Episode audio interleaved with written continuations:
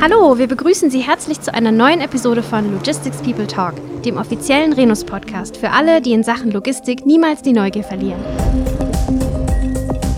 Präsentiert von Andrea Goretzky und Gwen Dünner. Seit dem 1. Januar des Jahres ist das Windenergie auf See-Gesetz in Kraft. Mit dessen Hilfe will die Bundesregierung bis zum Jahr 2030 die installierte Leistung von Offshore-Windenergie auf mindestens 30 Gigawatt und bis 2045 auf mindestens 70 Gigawatt steigern. Um diese Ziele zu erreichen, leistet die Logistik einen entscheidenden Beitrag. Sie sorgt für den Transport von Komponenten und Crews, Versorgungsfahrten zu Offshore-Plattformen sowie zusätzliche Dienstleistungen wie beispielsweise Zollabfertigung oder Abfall- und Containermanagement. In unserer heutigen Episode möchten wir einen genaueren Blick auf alles werfen, was sich vor Deutschlands Küsten in Sachen Logistik abspielt. Dafür haben wir uns zwei Fachleute eingeladen. Ich begrüße ganz herzlich bei uns am Mikrofon Heike Winkler, Geschäftsführerin des Bremerhavener Windindustrieverbands und Innovationsclusters, und Björn Wittek, Geschäftsführer der Renus Offshore Logistics. Herzlich willkommen bei Logistics People Talk. Vielen Dank, dass Sie sich die Zeit nehmen und uns heute mit auf See nehmen. Ja, vielen Dank. Wir freuen uns, heute dabei zu sein. Ja, vielen Dank. Ich freue mich auf das Gespräch. Dann steigen wir doch einmal direkt ins Thema ein. Frau Winkler, jetzt haben wir gerade gehört, 30 Gigawatt durch Offshore-Windenergie sind das gesetzte Ziel der Bundesregierung bis 2030. Wo stehen wir denn heute schon? Ich sag mal so, relativ am Anfang.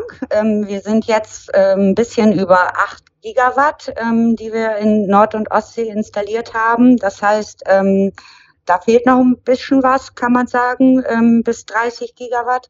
Es ist aber ja auch nicht alles, was wir planen, beziehungsweise die Bundesregierung möchte ja eigentlich sogar 50 Gigawatt bis 2035 in Nord- und Ostsee installiert haben. Das wird noch ein Weg, aber wir freuen uns drauf und dazu kommen dann ja nochmal 4 Gigawatt Offshore-Elektrolyse. Das heißt, da wird es einiges zu bauen geben. Das heißt, es ist nicht nur Offshore-Windenergie, sondern es sind auch andere Energieformen, die damit reingerechnet werden?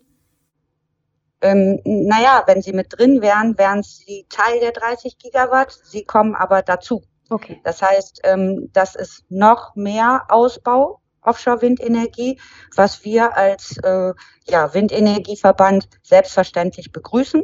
Aber jetzt wird's allerhöchste Eisenbahn für die Weichenstellung.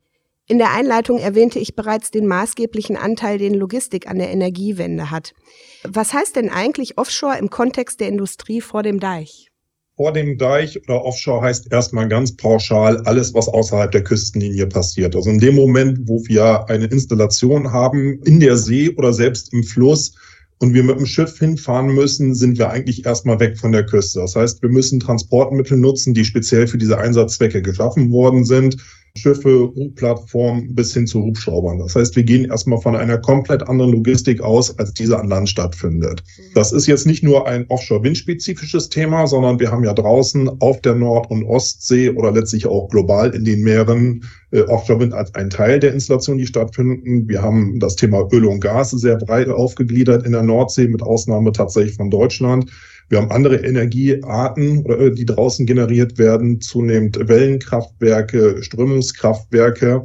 Wir haben natürlich das gesamte Thema Umwelt- und Naturschutzbelange, äh, die auch da stattfinden, ob das nun über den Schutz von, von Arealen ist mit Überwachungsfunktionen bis hin zum Aufbau künstlicher Richter von ähnlichen Themen. Das sind alles Aktivitäten, die im Prinzip spezialisierte Werkzeuge für Transport, Bau, Installation und ähnliches einfach auch erfordern. Und was heißt das dann, dann für uns? Wir müssen eben als Logistiker einen ganz anderen Blick annehmen, als wir es am Land haben. Da, wo wir simpel Lastwagen hinfahren oder einfach äh, noch mit dem Gabelstab was machen können, müssen wir eigentlich was völlig anderes aufbauen. Und das eben nicht erst seit gestern, sondern wir haben eigentlich vor 15 Jahren plus minus angefangen, uns ernsthaft mit diesem Thema auch zu beschäftigen. Ganz klar mit den Häfen erstmal als ganz wesentliche Schnittstelle. Ohne Hafen passiert letztlich draußen nichts. Wir brauchen eben dieses Verbindungsglied zwischen dem, was landseitig passiert, eigentlich die Vorbereitung der Waren zum Rausbringen, zum Installieren, zum Produktivsetzen und auf der anderen Seite natürlich den Hafen als wesentlichen Anker, um von dort aus die Wartung- und Serviceaktivitäten durchzuführen.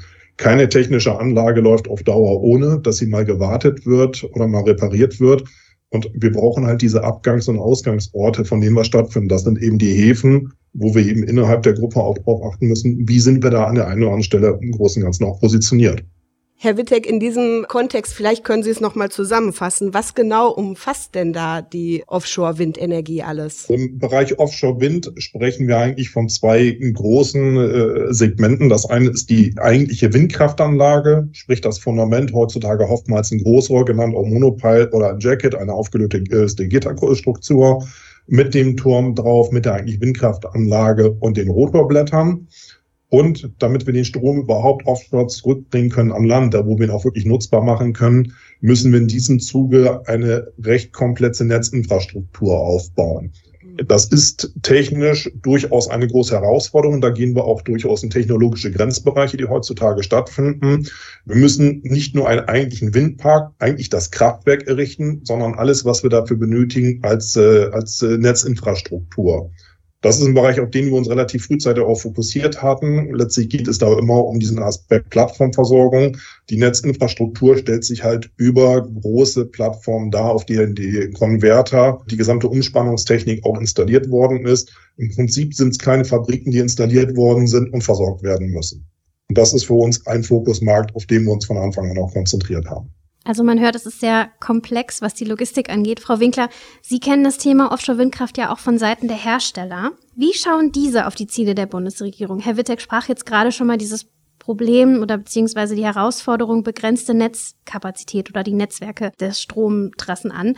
Sehen Sie da ähnliche Herausforderungen? Ja, ähm, wir als, als WAP e.V., wir vertreten ja rund 250 Unternehmen und äh, unser Schwerpunkt ist die Zulieferindustrie. Und einfach um das Erklären vorwegzunehmen, das sind eben nicht nur die Hersteller, da gehört alles dazu. Dafür brauchen wir die maritime Industrie, wie Herr Wittek gerade gesagt hat, wir brauchen die Übertragungsnetzbetreiber, viele, viele kleine und mittelständische Unternehmen, die hier auch beheimatet sind.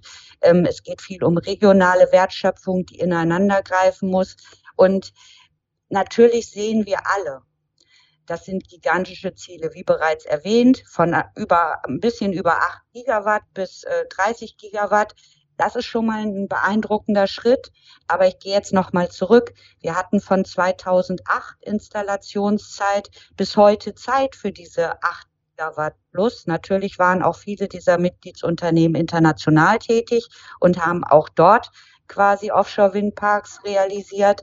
Dennoch ist es eine sehr lange Zeit im Verhältnis zu der Zeit von heute bis 2030 oder eben auch bis 2035 mit den 50 Gigawatt. Das ist also schon eine riesige ähm, Challenge, würde man sagen. Und daher sprach ich vorhin auch von den richtigen Weichenstellungen. Es geht jetzt aber auch noch gleichzeitig darum, dass überall in den Nachbarländern ganz viel Offshore-Windenergie installiert wird und dass die auch ihre eigenen Ressourcen brauchen. Das heißt, es ist jetzt ganz, ganz wesentlich, dass gerade auch die heimische Wertschöpfungskette eng zusammenarbeitet, Synergien nutzt und auch industrieübergreifend ähm, diese Ziele voranbringt. Sonst ähm, ist das tatsächlich wirklich äh, sehr unrealistisch. Wir glauben daran, dass diese Ziele erreichbar sind und wir sind davon überzeugt, dass wir für die Versorgungssicherheit einmal des Landes, aber auch natürlich für den Klimaschutz hier wirklich zusammenarbeiten müssen, Hand in Hand an Nord- und Ostseeküste, um das wirklich umsetzen zu können. Sie haben jetzt gerade noch mal die Rahmenbedingungen angesprochen. Welche gibt es da zusätzlich dazu, dass Sie sagten, dass alle gemeinsam anpacken müssen? Es müssen Häfenkapazitäten da sein. Wir jetzt als WAP, wir vertreten rund 160.000 Fachkräfte im Onshore-Windbereich, maritim, aber auch eben Offshore-Wind. Wir brauchen aber nur für die Offshore-Windindustrie im Prinzip eine Verdopplung der Beschäftigtenanzahl, um diese Ziele stemmen zu können. Das heißt, wir müssen Recruiting ähm, in einem überdimensionierten Maß realisieren, in einem wirklich großen äh, Schub vorantreiben. Wir müssen Ausbildungsmarketing machen. Wir müssen die Häfeninfrastruktur schaffen. Wir brauchen die Netze, wie Herr Wittek gesagt hat. Wir brauchen perspektivisch die Pipelines, um den grünen Wasserstoff transportieren zu können oder auch Schiffslösungen. Da ist ganz, ganz viel, wo wir eben auch gerade immer wieder auf diesen Bereich Logistik uns verlassen müssen. Und ähm, wir wissen, dass wir da sehr, sehr kompetente Player äh, wie eben auch Renos an Bord haben. die diese Themen vorantreiben. Aber auch Herr Wittek wird wissen, das sind Herausforderungen, das sind mächtige Dimensionen, die wir da gemeinsam stemmen wollen. Frau Winkler, was Sie beschreiben, das äh, lässt schon erahnen, vor Deutschlands Küsten ist schon jetzt eine ganze Menge los. Das wird wahrscheinlich noch mehr werden, wenn wir die äh, gesetzten Ziele erreichen wollen. Herr Wittek hat es auch schon eingangs gesagt. Die Nordsee steht ja nicht ausschließlich für die Installation von Windenergieanlagen zur Verfügung. Da gibt's noch viel, viel mehr. Äh, es gibt ausgewiesene Naturschutzgebiete, es wird Erdgas gefördert, es gibt diverse Kabeltrassen und Pipelines und schlussendlich, das darf man nicht vergessen, der Fischfang benötigt ja noch entsprechende Flächen. Das heißt, es gibt eine Vielzahl von Nutzungsinteressen, die auch zu Konflikten führen können. Wo ist denn eigentlich noch Platz in der Nordsee und wer hat auf diesen bereits schon ein Auge geworfen? Ja, das ist natürlich äh, eine wesentliche Frage oder ein wesentliches Thema, das Sie da ansprechen. Natürlich wollen alle Nutzer gleichermaßen berücksichtigt werden. Nun steht aber in der Gesetzgebung, wir brauchen die Offshore-Windenergie. Die Offshore-Windenergie ist systemrelevant und hat auch eine Priorität. Wir als Offshore-Windindustrie waren immer auch geneigt, äh, Co-Nutzungsgespräche anzustrengen. Das muss natürlich wirklich vertieft werden. Alle haben ein berechtigtes Interesse, natürlich. Und ähm, wir wollen gerne kooperative Lösungen voranbringen. Das heißt, wir möchten gemeinsam mit den Nutzern Räume finden, bestenfalls auch gemeinsame Nutzungsansätze finden, um bestimmte Nutzungsformen nebeneinander und auch in, auf der gleichen Fläche realisieren zu können. Dafür ist einfach extrem viel Abstimmungsbedarf erforderlich und auch viele technologische Lösungen, die das mitbringt. Wir sehen aber auch dort extrem große Wertschöpfungschancen für kleine und mittelständische Unternehmen in diesem Bereich. Mhm. Ich würde in diesem Zuge eigentlich mal inzwischen ganz gerne den Begriff des Offshore-Industrieparks prägen. Wir haben bis jetzt, wie es für relativ neue Industrien und Offshore-Wind kann man in diesem Kontext immer noch als relativ neue Industrie auch definieren, üblicherweise eine relativ singuläre Nutzung. Das heißt, wir fokussieren uns auf eine Nutzungsart, was auch erstmal sinnvoll ist, um so eine Industrie überhaupt zu einer Reife zu bringen und überhaupt in die Lage zu versetzen, auch kommerzieller Markt agieren zu können. Jetzt ist Offshore-Wind nicht mehr per se ganz neu, sondern hat auch 15, 20 Jahre hinter sich gebracht das heißt, wir sind an der Schwelle schon rüber hin zu einer etablierten Industrie auch zu werden und sollten uns jetzt langsam auch Gedanken machen, wie können wir aus dieser singulären in eine Mehrfachnutzung rübergehen. Frau Winkler sprach es eben an, der Wettbewerb ist einfach groß. Wir haben Schifffahrtstrassen, wir haben äh, Liegeplätze für Schiffe, sprich Reden, wo sie einfach auf Warteposition sind. Wir haben vor unseren Küsten großen Baustoffabbau. Wir müssen Pipelines brauchen, wir brauchen Kabeltrassen, wir brauchen auch noch Fischgründe. Äh, auch die Marinen benötigen letztlich Übungsflächen, wo sie agieren können. Bei uns in Deutschland ist es noch keine große Diskussion, aber das Thema CO2-Speicherung wird auch eine ganz wesentliche Fragestellung sein im Rahmen von Klimawandel, wie wir denn eben auch, sei es über einen temporären Zeitraum in der Lage sind, CO2 einzufangen oder auch einfach einzuspeichern. Wir kommen in eine Situation, dass die eigentlich gefühlt großen Flächen doch sehr knapp werden. Hm. Und da wird kein Weg drum rumführen, zu gucken, wie viele Sachen kann ich letztlich auch in das gleiche Gebiet auch überlegen. Wir haben insofern einen relativ etablierten Planungsprozess, der wird äh, federführend über das Bundesamt für Seeschiffe und Hydrographie, das BSH, geleitet, wo es im Rahmen der maritimen Flächenplanung äh, sehr komplexe Abstimmungsprozesse gibt, wo alle beteiligten Stakeholder dann auch gefragt werden, was geht, was kann geändert werden. Man muss sich trotzdem auch im Klaren sein, wir werden nicht alle Interessen gleichermaßen bedienen können, sondern werden Dinge priorisieren müssen. Das ist dann aber im Wesentlichen politischer Konflikt, der auch ausgetragen werden muss. Je mehr wir in der Lage sind, Nutzungsinteressen gemeinsam kooperativ unter einen Hut zu bringen, Stichwort Co-Nutzung, umso geringer werden diese Nutzungskonflikte ausfallen, umso interessanter wird es auch für alle draußen auch voranzutreiben. Und für uns als Logistiker, je mehr draußen passiert, umso mehr Warenbewegung werden wir auch haben. Und letztlich ist es das, was wir können. Vielleicht darf ich an der Stelle noch kurz ergänzen. Ähm, es gibt ja heute schon Ansätze, wo zum Beispiel ähm, Fischerei in Offshore-Windparks mit in, in Blick genommen wird. Wir sehen, da haben wir auch einfach die Chance, dass sich Fischbestände wieder erholen, um da auch mal ein ganz positives Beispiel zu bringen. Das mhm. heißt, diese Synergien können auch ganz, ganz viel Positives bewegen. Und die angesprochene Priorisierung von Herrn Wittek, die hat die Bundesregierung nun mal vorgenommen. Jetzt müssen wir bloß gemeinsam Lösungen erarbeiten. in diesem Zuge darf eben auch nicht nur kurzfristig gedacht werden. Wir haben hier tatsächlich ein Thema, wo Wahlperioden übergreifend auch drüber nachgedacht werden muss. Wie geht man mit solchen, äh, solchen Themen auch um? 70 ähm, Gigawatt als Ziel bis 2045, gefühlt eigentlich auch noch mehr, weil das Thema grüner Wasserstoff kommt auch mit hinzu. Das geht nicht, wenn wir von jetzt auf gleich hin und her springen. So ein typisches Rinnen in der Kartoffeln, raus aus der Kartoffeln, ist für eine Industrie, in der wir hier unterwegs sind, am Ende des Tages tödlich, weil die Projektrealisierungszeiträume sich eher zwischen fünf und zehn Jahren einfach auch bewegen. In diesem Kontext durchaus mal die, die Fragestellung, sind 70 Gigawatt in Deutschland Nord- und Ostsee realistisch? Ich glaube ja, auch wenn es anstrengend werden wird. Ein Hilfsmittel werden wir nach hinten raus haben, das ist das Repowering, äh, sprich der Ersatz von alten Anlagen durch neue Anlagen. Das wird uns ab, ich vermute eher Mitte der 30er Jahre dann auch langsam ereilen, ganz einfach, weil die Windparks in Richtung technischer Lebensdauer auch kommen und, und zurückgebaut werden müssen. Das ist in sich nochmal ein extrem komplexes Thema, weil wir auch da wieder mit der Netzinfrastruktur und Ähnlichem uns auseinandersetzen müssen. Auch nochmal andere Prozesse benötigen, auch noch eine komplett andere Infrastruktur dahinter. Aber ich glaube, das ist in sich eine Thematik, die so ausführlich ist und wo unsere Entsorgungskollegen dann auch dabei sein müssten. Ja. Das packen wir mal lieber in den separaten Podcast. Ich wollte gerade sagen. Das machen wir. Machen wir nochmal eine eigene Folge. Genau. Das sagen wir oft und dann äh, nein, nein. holen wir immer nochmal die äh, Kollegen nochmal für, für Remontes dazu. Oder genau. TSR, genau. Ich wollte gerade nämlich genau wie Frau Winkler äh, den Bogen nochmal zum Positiven schlagen. Also ne, die Lage ist dringlich, der Platz auf See und in den Häfen ist knapp. Aber wie schon angesprochen, es gibt diese Co-Nutzungskonzepte und Lösungen. Es gibt viele Formen, die nebeneinander durchgeführt werden können. Gleichzeitig ist das ja nicht nur etwas, was auf See oder beziehungsweise ähm, für die Hersteller und für die, ähm, ja, die Windparks selber passiert, sondern auch in der Logistik. Deswegen nochmal die Frage an Herrn Wittek, wie denn die Logistiker sozusagen dabei helfen können, die, diese bestimmten Engpässe zu bewältigen. Also gibt es da zum Beispiel auch Konzepte, die Sie bereits umsetzen, um hier halt auch die Entlastung auf dem Wasser und in den Häfen fortzuführen?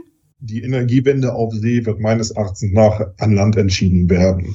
Die Häfen sind der Schlüssel dazu, sowohl für die Produktionsketten, sprich wenn ein großes Turbinenwerk irgendwo am Platze ist, dann muss dieses auch versorgt werden. Das wird aufgrund der Größenordnung der Bauteile nicht ohne Hafen- oder wassergebundenen Transport gehen. Andersrum müssen die Fertigkomponenten eben rausgebracht werden. Das heißt, wir haben der Hafen, der sowieso schon immer ein wesentlicher Schlüssel ist, hat einfach für das Thema Offshore-Wind oder Offshore-Industrie in Summe nochmal deutlich an äh, Bedeutung gewonnen. Wir werden da schlicht und ergreifend in Kapazitätsengpässe einfach reinlaufen.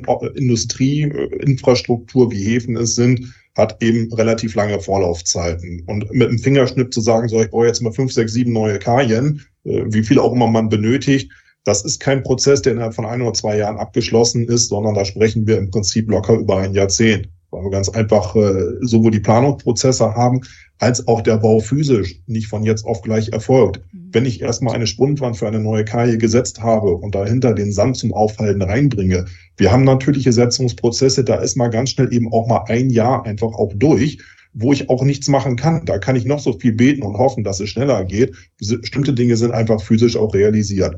Uns wird in den nächsten Jahren nicht sonderlich viel anderes übrig bleiben, als zu gucken, die vorhandenen Kapazitäten so clever wie möglich zu nutzen. Das heißt, wir müssen insbesondere gucken, dass wir die, Flä die, die Flächenproduktivitäten an den Liegeplätzen, und das ist der Schlüssel, so hoch wie möglich bringen. Das heißt, Ware, die reinkommt, möglichst schnell ins Binnenland zu bringen. Und sei es dann auch einen kurzen Zwischenstrandentransport auf eine Fläche, die hafennah ist, vielleicht immer noch als Hafenareal definiert ist. Weil jetzt einmal mit Rotorblätter, die zum Beispiel bei uns im Cooksport beim Terminal einkommen, werden gar nicht erst an der Kaje zwischengelagert, sondern gehen auf den LKW und werden drei, vier, fünf Kilometer ins Hinterland gebracht, mhm. lagern da und werden dann da später abgeholt. Das schafft uns erstmal direkt im Hafen am Liegeplatz Kapazität, die dann für andere Importe zur Verfügung steht. Und den kleinen Hinweis muss man auch geben. Wir wollen ja nicht nur Offshore ausbauen, sondern wir haben auch noch das Ziel Onshore auch nochmal eben den Turbinenpark bis 2030 eigentlich auch zu verdoppeln in der Größenordnung. Auch das bedingt ja nochmal enorme Anzahl in, in Importen. Und auch der PV-Bereich soll mal um 120, 130 Gigawatt wachsen. Auch das sind ja Ladungsströme, die irgendwie abgewickelt werden müssen. Also wir werden über, ich nenne das mal einen Hafen nachgelagerte oder andersrum vorgelagerte Konzepte nachdenken müssen. Das wird etwas mehr Geld kosten. Das wird in den Projekten einfach eingepreist werden müssen, dass die Logistik halt noch mehr gebrochener Transport wird und noch ein Ticken komplexer wird, als sie heute ist. Wir werden gucken, wie wir Transporte gerade in Richtung Binnenland, vielleicht auch in Richtung Binnenschiff abwickeln können. Auch da sind wir irgendwann begrenzt, was Dimensionen und ähnliches einfach auch angeht. Ähm, wir müssen gucken, wie weit wir Dinge deutlich stärker vormontieren können, um sie dann im Hafen eine Art Plug-and-Play-Konzept schneller, zeitlich schneller umsetzen zu können. Ein ganz wesentlicher Hebel liegt einfach darin, dass wir die vorhandenen Kapazitäten versuchen, so effizient wie möglich zu nutzen. Das kann auch heißen, dass wir zukünftig Installationsunternehmen einfach bitten müssen zu akzeptieren, äh, dass man einen Liegeplatz gemeinsam nutzt und keiner mehr für sein Projekt selber komplette Fläche zur Verfügung gestellt bekommt und meinetwegen eine Produktivität von nur 30, 40 Prozent hat, äh, wir aber die Möglichkeit hätten, ein zweites Projekt darüber abzuwickeln. Auch hier wird es ein Give and Take geben müssen. Und das wird für alle Player in der Kette bedeuten, ähm, dass sie an der einen Stelle Flexibilität zeigen müssen, um Projekte realisieren zu können. Und hier haben wir kein Thema, was singulär auf Deutschland beschränkt ist, sondern es geht unseren Nachbarn genauso. Ja. Und nicht nur unseren Nachbarn, auch wenn man die USA auch Richtung Fernost rüber guckt, auch da gibt es genügend Engpässe, die eigentlich ähnlich geartet sind. Wenn wir jetzt nochmal den Blick von dem Offshore-Part hinlenken zu dem Onshore-Part. Herr Wittek hat es gerade eingangs ganz schön gesagt, die Zukunft von Offshore wird nämlich an Land entschieden. Schauen wir doch nochmal aufs Land. Und zwar ist äh, Windenergie ist ja tatsächlich ehrlicherweise eher ein norddeutsches Thema, in Süddeutschland nicht unbedingt so populär. Frau Winkler, Sie als gelernte Journalistin haben sich mit dem Thema Onshore stark auseinandergesetzt. Gibt es aus Ihrer Sicht Potenzial auch für erneuerbare Energien im Süden? Ja, natürlich. Es gibt ein gigantisches äh, Potenzial äh, für, für, also von Erneuerbaren für den Süden. Also ich bin volontierte Journalistin, dann aber sehr schnell zum Hersteller gewechselt in den PR-Bereich kann aus meiner äh, rückblickenden Perspektive und zum Beispiel auch aus den Prototyperfahrungen, die wir an Land gesammelt haben, sagen, dass das ganz wesentliche Themen jetzt sind um den Süden und das ist ja auch ähm, quasi ein Bereich, wo sehr, sehr viel Energie gebraucht wird. Ähm, da, da kann es massiv dadurch vorangehen, wenn jetzt eben auch die Onshore-Windenergie weiter ausgebaut wird. Das schafft auch dezentrale Lösungen für den Süden. Das Thema ist, was wir jetzt gerade eben hatten. Wie transportiere ich an Land? Binnenschifffahrt. Das ist ein ganz, ganz wesentliches Thema dafür. Also wir, wir reden jetzt als WAP e.V. gerade zum Beispiel über das Hafenkonzept das nationale Hafenkonzept. Da ist auch Binnenschifffahrt, Hinterlandanbindung ein ganz großes Thema und die Onshore-Logistik ist gerade sehr unter Druck, weil eben auch da Lösungen fehlen, um diese Onshore-Anlagen entsprechend zu transportieren. Und wir sind da mittlerweile bei Anlagengrößen von sieben äh, Megawatt. Das sind keine kleinen ein Megawatt Anlagen mehr, um die es da geht. Das sind auch gigantische Bauwerke im Prinzip. Und es ist eine Lösung, um im Süden quasi schnellstmöglichst auch die Strommengen bereitstellen zu können, die gebraucht werden, aber auch für grünen Wasserstoff absolut erforderlich. Das heißt, das eine Thema ist, der Süden profitiert vom Onshore-Windenergieausbau und so kann man relativ schnell eben auch vor Ort Energieträgerquellen schaffen. Das andere Thema ist, der Süden profitiert sowieso von der gesamten Wertschöpfung. Das heißt, wir haben im Offshore-Windbereich, aber auch im Onshore-Windbereich ja Unternehmen. Wir können genau sehen, dass auch ganz, ganz viele Unternehmen im Süden sitzen und effektiv für den Norden produzieren, aber eben auch Wertschöpfung für die südlichen Bundesländer schaffen. Und da muss vielleicht auch viel stärker noch ein Fokus erfolgen, eine Wahrnehmung dessen, was es eigentlich für Potenziale darstellt für Bayern, für Baden-Württemberg. Und ich glaube, es ist jetzt so der Zeitpunkt gekommen, wo das immer, immer mehr auch verstanden wird, begriffen wird der Norden und der Süden sind da untrennbar. Wir müssen zusammenspielen, um diese Ziele erreichen zu können, aber auch um die energieintensive Industrie im Süden entsprechend quasi mit dem notwendigen Strom, mit dem grünen Wasserstoff beliefern zu können. Das heißt, das ist eine wesentliche Weichenstellung und letztendlich folgt Industrie Energie wenn wir, wie Herr Wittek auch angesprochen, die großen Kabeltrassen so nicht äh, schnell genug fertigstellen können, wenn die Energie, der Onshore-Ausbau im Süden nicht schnell genug stattfinden kann und damit die äh, energieintensive Industrie nicht über ausreichend Energie verfügt, dann besteht durchaus die Möglichkeit, dass sich auch einiges an energieintensiver Industrie dann an den Küstenstandorten ansiedelt. Äh, das muss einem bewusst sein und natürlich geht es darum, dass wir ganz Deutschland im Blick haben und natürlich auch die Nachbarländer darüber hinaus. Wir müssen ein Beispiel bieten in Deutschland mit der Energiewende. Wir müssen alle mitnehmen und wir müssen natürlich auch für den Onshore-Ausbau entsprechend Fachkräfte mobilisieren. Das gilt auch gerade im Süden. Das heißt, auch da geht es darum, wir müssen qualifizieren, wir müssen ausbilden, wir müssen einstellen, wir müssen Logistiklösungen schaffen, wir müssen auch die Teile, wie gesagt, vor Ort schnell genug installieren können, Projekte umsetzen, aber auch, last but not least, die Bevölkerung einbinden. Und unsere Erfahrung ist, dass die Akzeptanz deutlich wächst an den Standorten mit dem Ausbau, wenn man tatsächlich auch Arbeitsplätze damit verbindet. Insofern denken wir, es ist ganz, ganz wesentlich, auch das in den Blick zu nehmen, aufzuzeigen. Und viele Menschen wissen einfach nicht, welche Möglichkeiten die Windenergie für ihren Standort direkt bietet. Da gilt es einfach zu informieren und immer wieder klar zu machen, wir müssen jetzt als ein Land die Energiewende gemeinsam umsetzen und alle Synergien nutzen, die dazu zur Verfügung stehen. Das heißt, ja, ähm, wir sagen stronger together. Man kann auch sagen stärker zusammen und das am besten industrieübergreifend.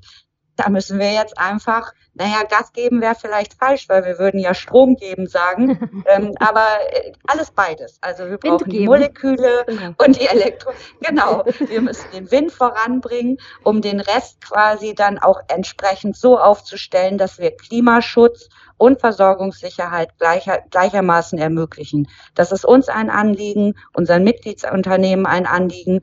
Ich denke, wir haben ganz, ganz, ganz tolle Akteure, geniale Unternehmen dabei, die können das schaffen. Die brauchen nur jetzt auch die Möglichkeiten, das optimal voranzubringen. Ich wäre dafür, dass wir anfangen zu sagen, der Süden ist im Prinzip komplementär zur Energiewende. Ähm, gerade im Süden, wir haben deutlich mehr Sonnenstunden, als wir im Norden haben. Das heißt, PV, sprich Photovoltaik, ist im Süden einfach unterm Strich produktiver, als, sie im, als es im Norden ist im Prinzip genau entgegengesetzt zu dem, was wir im Windenergiebereich haben. Da haben wir im Norden schlicht und ergreifend besseres Windpotenzial, als wir es im Süden tendenziell haben. Nur um diese beiden großen Energieerzeugungsformen wirklich sinnvoll miteinander verknüpfen zu können, brauchen wir die Kabeltrassen, Südling, Südostling, wie auch immer sie alle heißen um letztlich genau diesen Ausgleich zwischen den eigentlichen Produktivsystemen, die ja mehr oder minder komplementär sind. Dann, wenn die Sonne scheint, scheint ist normalerweise der Wind nicht so stark. Äh, dann, dann, wenn der Wind bläst, haben wir normalerweise relativ bewölkten Himmel. Das heißt, wir haben zwei Energieerzeugungsformen, die sich eigentlich gegenseitig mit nach oben verhelfen. Nur dafür müssen wir eben auch die Infrastruktur über die Kabeltrassen unterm Strich auch geschaffen haben. Und hier eine klarere Kommunikation in Richtung auch der Bevölkerung, warum, wieso, weshalb ist, glaube ich, zwingend notwendig. Und vielleicht würden wir uns auch einen großen Gefallen tun, wenn wir nicht stoisch für alle das gleiche Ziel runterbrechen, sondern eines Tages sagen, das, was bei euch in der Region am besten aufgehoben ist, am produktivsten, ist am Ende des Tages auch das, was am meisten zur Energiewende mit beitragen kann. Auch das bringt deutlich lokale Akzeptanz. Was auf der anderen Seite klar ist, ohne die Kabeltrassen wird das Ganze nicht funktionieren. Und das bedingt eben während des Baus Eingriffe in die Landschaft, Verkehrsbelastung. Wir müssten komplette Logistikketten hochziehen. Und wir sprechen hier nicht darüber, dass ein kleiner LKW mit einer zwei Tonnen Kabeltrommel fährt, sondern die Kabeltrommeln, die wir da bewegen, 60, 80, 100 Tonnen. Ähm, das sind Sondertransporte, das ist mal eine gesperrte Straße, das ist mal eine umgebaute Brücke, das ist auch über Wochen hinweg mal ein irgendwo gebuddelter Graben mit Großtechnik, die dabei ist, Kabel einzuziehen. Und ja, im Zweifel auch Hochspannungsmasten, die sichtbar sind. Es ist nicht alles ein R-Kabel, und an verschiedensten Stellen dann eben auch Konverter oder große Umspannwerke, die in die Hektar einfach auch reingehen. Das ist auch Teil der Wahrheit. Ohne diese Infrastruktur werden wir nicht in der Lage sein, das Thema Energiewende auch flächendeckend so umsetzen zu können, wie wir es auch wollen. Wir sind als Renos, in diesem Fall über die Renos Projektlogistik, äh, im Bereich der, der Kabeltrassen auch, äh, auch durchaus mit involviert als Gesamtlogistiker oder als einer großen Projektlogistiker.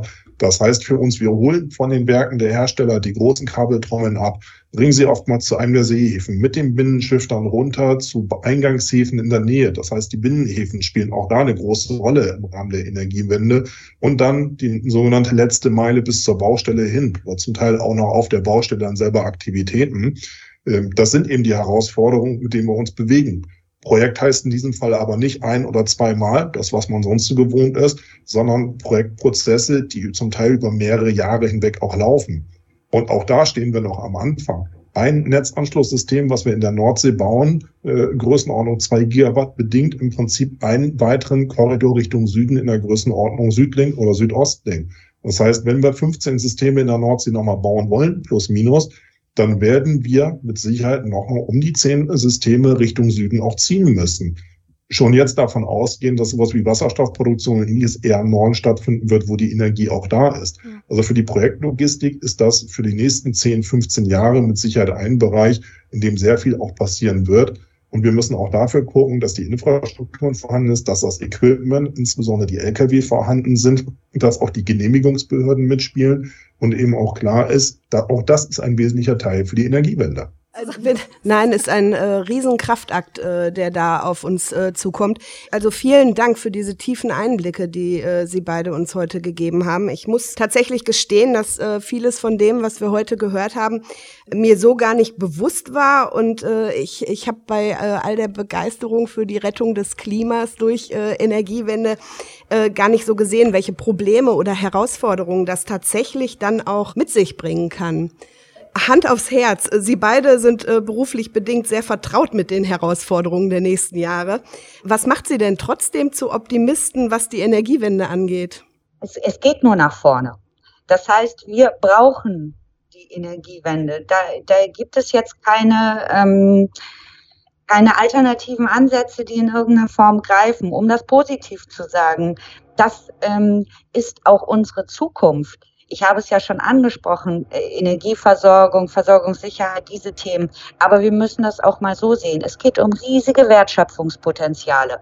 Das heißt, wir können Arbeitsplätze schaffen. Wir können ähm, Unternehmenswachstum generieren hier in Deutschland. Die fossile Energie, die jetzt ja auch Lücken schafft, ähm, die wird dann, also dagegen kann ich stellen, die ganzen Bereiche, die jetzt neu durch diese Energiewendeansätze entstehen, die dann auch wieder diese Lücken schließen. Das heißt, das ist sehr, sehr positiv zu sehen, dass wir im Prinzip in Deutschland so eine industrielle Zukunft vorantreiben können. Wir können Werften, Schiffbau wieder ganz anders einbinden. Wir können mit Ausschreibungssystemen Lösungen schaffen, die auch heimische Wertschöpfung voranbringen. Wir haben tolle Ingenieure, wir haben tolle Unternehmen. Und aus meiner Perspektive ähm, sind es einfach auch Chancen. Es sind bestimmt Herausforderungen, da haben Sie recht und das ist auch richtig, darauf hinzuweisen.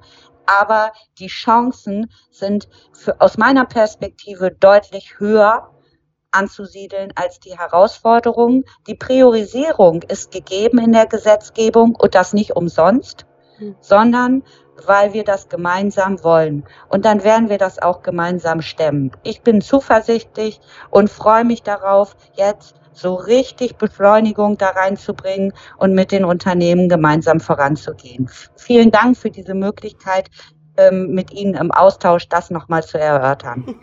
Sehr gerne. Herr Wittek, sind Sie äh, ähnlich äh, optimistisch? Ja, ja, bin ich.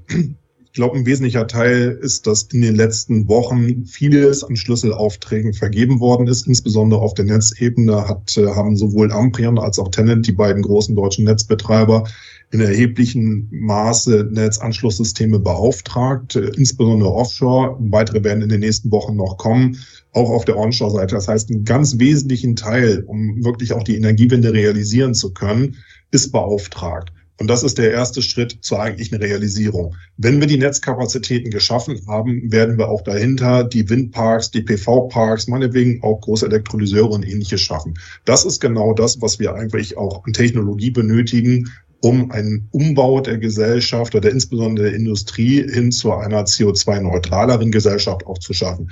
Es gibt noch ganz viele Wege, die wir auch noch gehen müssen. Ich glaube, wir sollten an der anderen Stelle auch zum Teil politische Verbohrtheit beiseite parken und durchaus technologieoffener unterwegs sein, als wir es heute sind. stellt sich mir durchaus die Frage, warum wir in Deutschland die einzigen sind, die das Thema äh, Carbon Capture, also CCS, äh, verteufeln, wenn es in anderen Ländern schlicht und ergreifend ganz normal ist. Äh, da schöpfen wir bei weitem noch nicht alle Mittel aus, die wir auch aus technischer Seite einfach auch haben. Ich glaube aber, dass der Handlungsdruck so groß werden wird, dass die Politik in nächster Zeit realisieren wird, dass sie der Industrie viel mehr Freiheiten geben muss, als es momentan der Fall ist. Sie hat jetzt ihre Kernaufgabe erfüllt. Sie hat wesentliche Leitlinien gesetzt. Und jetzt sind wir als Industrie dran zu liefern. Und das, was ich da momentan im Hintergrund sehe, sowohl mit dem, was beauftragt worden ist, mit dem, was in Planung ist und was auch an Prozessen innerhalb der Industrie angestoßen ist, dass wir da in den nächsten Jahren eine richtige Welle an großen Projekten sehen haben. Und letztlich sind das genau die, die eine Energiewende und industriellen Umbau auch vorantreiben. Und das stimmt mich sehr optimistisch, dass wir jetzt auf dem richtigen Pfad sind.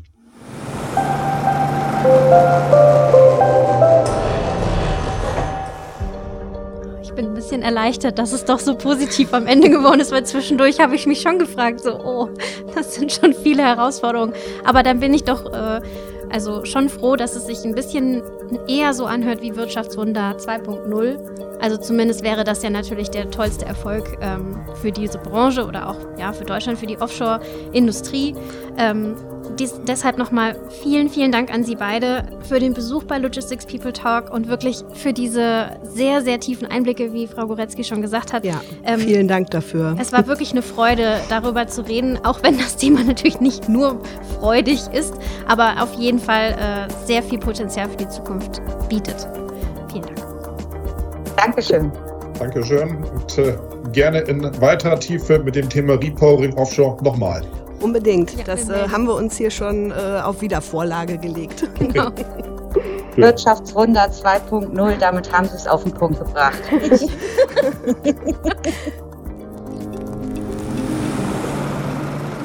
Damit bedanken wir uns auch ganz herzlich bei unseren Zuhörerinnen und Zuhörern. Wie immer an dieser Stelle die Bitte, bewerten, teilen und kommentieren Sie die Logistics People Talk Episoden auf Spotify, Google und Apple Podcasts sowie auf unserem Expertenblog Logistics People Community.